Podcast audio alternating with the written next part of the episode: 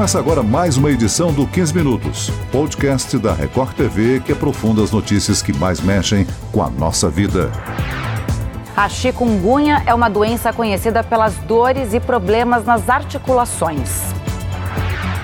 Mais uma pesquisa brasileira publicada numa revista da Universidade de Oxford revela duas características mais graves. Ela atinge o sistema nervoso e pode ser fatal. Foram analisadas 100 mortes suspeitas no Ceará. Os exames confirmaram que 68 delas foram causadas pela chikungunya. Mas o que mais chamou a atenção é que os cientistas encontraram sinais de danos neurológicos em 39 casos. Além de um alerta aos médicos, o estudo sugere que é preciso reforçar o combate ao Aedes aegypti, mosquito que transmite tanto a chikungunya quanto a dengue e a zika. Esse novo estudo publicado numa revista britânica que contou com a parceria do Brasil mudou o que sabemos dos sintomas que o vírus chikungunya traz para o ser humano. O que será que muda com essa descoberta? Para nos responder essas e outras dúvidas está a doutoranda em Ciências Médicas e pesquisadora do Laboratório Central de Saúde Pública do Ceará, que participou do estudo, Shirlene Telmos. Bem-vinda, Shirlene. Muito obrigada, Celso. Aqui comigo também está o repórter Luiz Carlos Azenha, que mostrou no Jornal da Record a revelação deste novo estudo. Olá, Azenha. Oi, Celso. Então, a, a pesquisa, segundo o pesquisador que eu ouvi para o Jornal da Record, William de Souza, revela que o vírus chikungunya ele pode ser muito mais perigoso do que a gente imaginava, né? No entanto, nosso estudo ele mostra que, além de tudo isso, o chikungunya também pode matar. O chikungunya claramente tem uma infecção do sistema, sistema nervoso central, e também pode levar a óbito de, de os pacientes, assim como o, o vírus da dengue. Essas mortes que têm ocorrido no Ceará, muito provavelmente pode ser que tenham ocorrido, que estejam ocorrendo ou que tenham ocorrido no Brasil e em outros locais, no entanto, não tenha sido diagnosticado. Na matéria, a gente também entrevistou um economista brasileiro que hoje vive em Nova York, o Murilo Moraes. Ele pegou o chikungunya lá em em Itacaré, na Bahia, numa férias, passou muito mal, dores nas articulações durante, durante 10 meses, e ele teve alguns sintomas neurológicos leves também, como dificuldade para ler.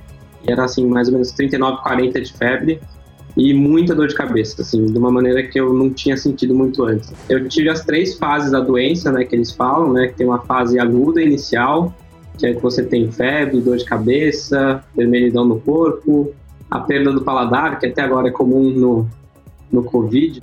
Então eu queria perguntar para a Shelene, primeiro que ela explique né, como foi esse estudo uh, e essa questão neurológica, que parece ser essencial, né, Shelene? É, pois é.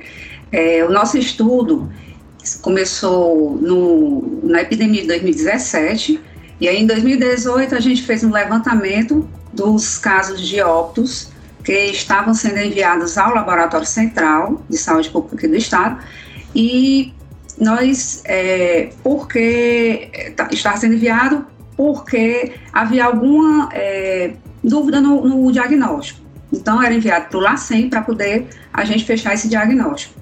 E aí, como 2017 foi um ano que teve uma epidemia grande aqui no estado, né, uma das maior, um dos maiores da América. Então, a gente resolveu fazer esse, esse estudo. Nos materiais eram líquor, sangue de pacientes que tinham vindo a óbito, né, pacientes que tinham morrido com um dia, com mais me com meses, né, com 90 até 90 dias, e a gente queria estudar para ver como é que se o que, é que teria acontecido, qual arbovírus, a suspeita era de arbovírus. E aí a gente começou a fazer é, os exames sorológicos, né, IgM, e fizemos a RT-PCR do líquido, líquido sangue desses pacientes. E aí nós encontramos é, o vírus do chikungunya em 36, né, desses pacientes, no líquido desses pacientes que vieram a óbito. E também encontramos em quatro tecidos cerebrais o vírus mesmo no, no, no cérebro. Então, assim, o vírus, ele passa a, a barreira hematocefálica, né? E foi assim, a gente achou o, o vírus no, no, no, cérebro, não foi só sinais e sintomas, né? Mostrando que realmente o vírus do chikungunya, ele causa inflamações, causam ah, problemas neurológicos, né, né, nesses pacientes que a gente estudou, que foi um estudo retrospectivo do ano de 2017. Ô Chilene, vocês estudaram 100 casos, né? E 68 eram óbitos por chikungunya. A gente pode dizer hoje, então, que a chikungunya mata mais do que a gente imaginava no passado? Sim, a gente pode, pode dizer sim, né? É, o que se imaginava era que chikungunya, logo quando veio em 2013, 2014, era que ela causava dores crônicas, né, articulares, aquelas dores bem articulares e, e, e crônicas, né. Mas com o passar do, dos anos, né, desses anos, os estudos vêm mostrando, não, esse nosso estudo aqui mostrou que pessoas jovens, né, jovens não, adultas, elas também morrem por chikungunya, né? Antes nos estudos sempre se fala, falava muito em idosos, em neonatos, em crianças, né? E esse estudo também, um ponto dele, é exatamente mostrar que essa população desses 100, 100 óbitos que nós investigamos, eles tinham sim mais de 60% de pessoas com idade entre 40 a, a um pouco acima de 40 anos. A exemplo da Covid-19, os diabéticos formam um grupo de risco com relação à chikungunya. Shirlene, por que, que eles têm mais riscos de morrer dessa doença? Olha, Celso, a, a nossa pesquisa, ela é, viu que esses pacientes com comorbidade, eles possuem essas, essa chance aumentada de vir a óbito, né? Assim, pacientes com comorbidade, diabetes, hipertensão, são pacientes que a gente sabe que requerem outros cuidados, eles têm metabolismos diferentes, né? Então, assim, tudo isso faz com que haja, é, diante de uma ameaça ao organismo, hajam é, respostas diferentes, né? O Instituto Butantan está avançando numa pesquisa para a criação da vacina contra o chikungunya. Ela ainda não existe, Agora, depois da divulgação desse seu estudo, Shirlene, alguma coisa vai ter que mudar no tratamento da doença? Eu acho que o que muda, eu não sei nem se é a palavra certa muda, mas assim, eu sei que a atenção é, deve ser redobrada. A gente não deve minimizar os sinais, os sintomas iniciais dessas doenças causadas por arboviroses, dengue, chikungunya, zika, né? Porque esses primeiros sintomas, eles são essenciais, eles são importantes para que não, não se desenvolva um, um, um, estado grave do paciente, né? Hidratar bem, olhar plaquetas, olhar é, hematócrito, tudo isso, o hemograma, né? Olhar sinais vitais, tudo isso é importante para que o quadro não se agrave. Eu acho que essa, essa, essa atenção maior no início do, dos sintomas, isso sim, Celso, vai fazer uma diferença grande, sabe? Ô Shirlene, em, você já falou que em 2017, no ápice da doença, o estado do Ceará foi muito atingido pelo vírus. É, mais de 150 mil casos suspeitos e 68 mortes, é isso? Na verdade, houve mais mortes, né? É, 400 mortes, em torno disso, mas assim, o que a gente pesquisou, que estava com é, o diagnóstico é, incerto, né, assim, estava na dúvida, foram esses 100 óbitos que foram pra, para o LACEN.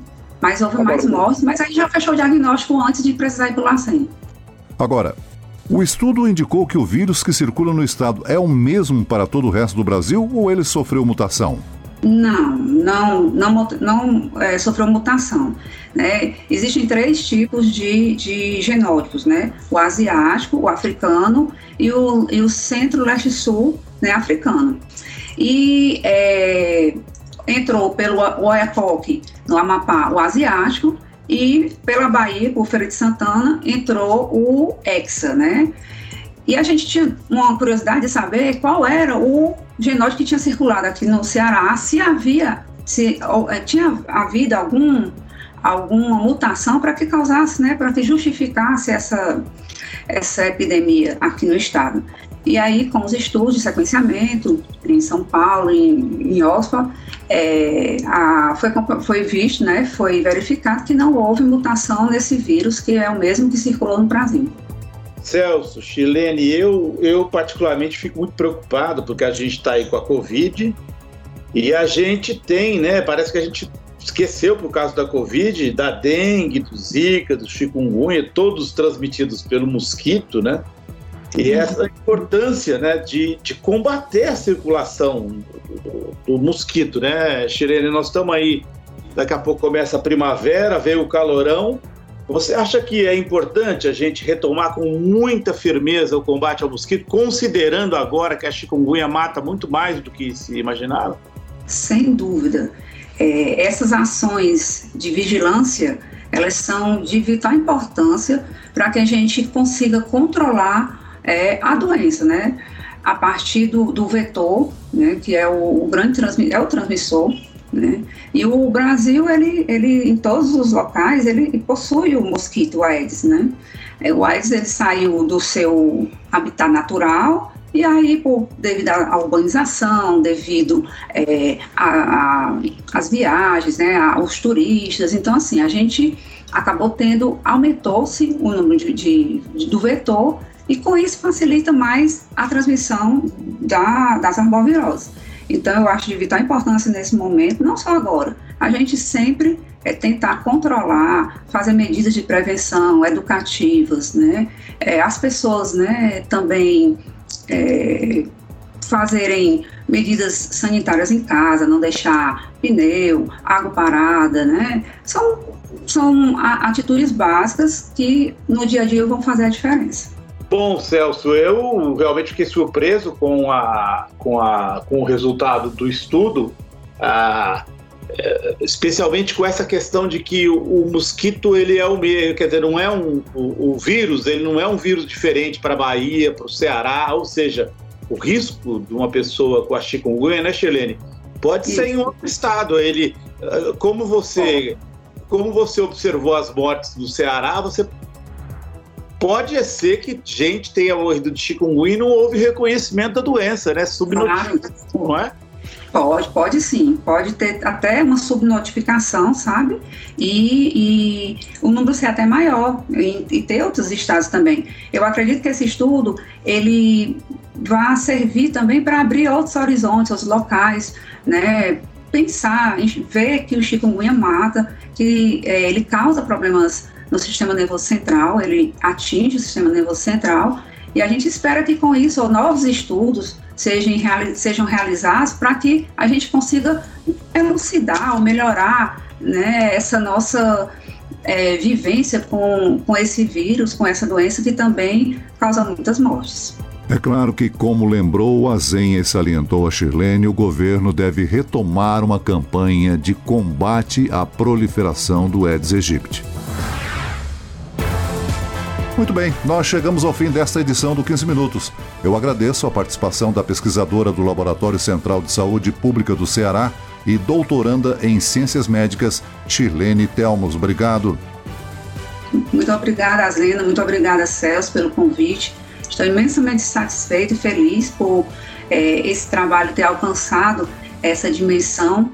Né, como pesquisadora e como é, estudante, de doutoranda de, de saúde pública e, e de ciências médicas, é, a, minha, a minha felicidade é saber que é, esse, esse estudo vai conseguir de alguma forma é, melhorar a vida, o, o tratamento, o estudo de, de outras pessoas. Eu agradeço e também cumprimento o repórter Luiz Carlos Azenha pela reportagem apresentada no Jornal da Record. Um abraço, Celso. Obrigado, Chilene. Eu vou ali daqui a pouco na minha varanda dar uma checadinha nos meus vasos. Fiquei preocupado. é, obrigada, Zena. Viu? Foi um prazer falar com você. Esse podcast contou com a produção de Homero Augusto e dos estagiários Andresa Tornelli e David Bezerra, sonoplastia de Marcelo Aguiar. E eu, Celso Freitas, te aguardo no próximo episódio. Até lá!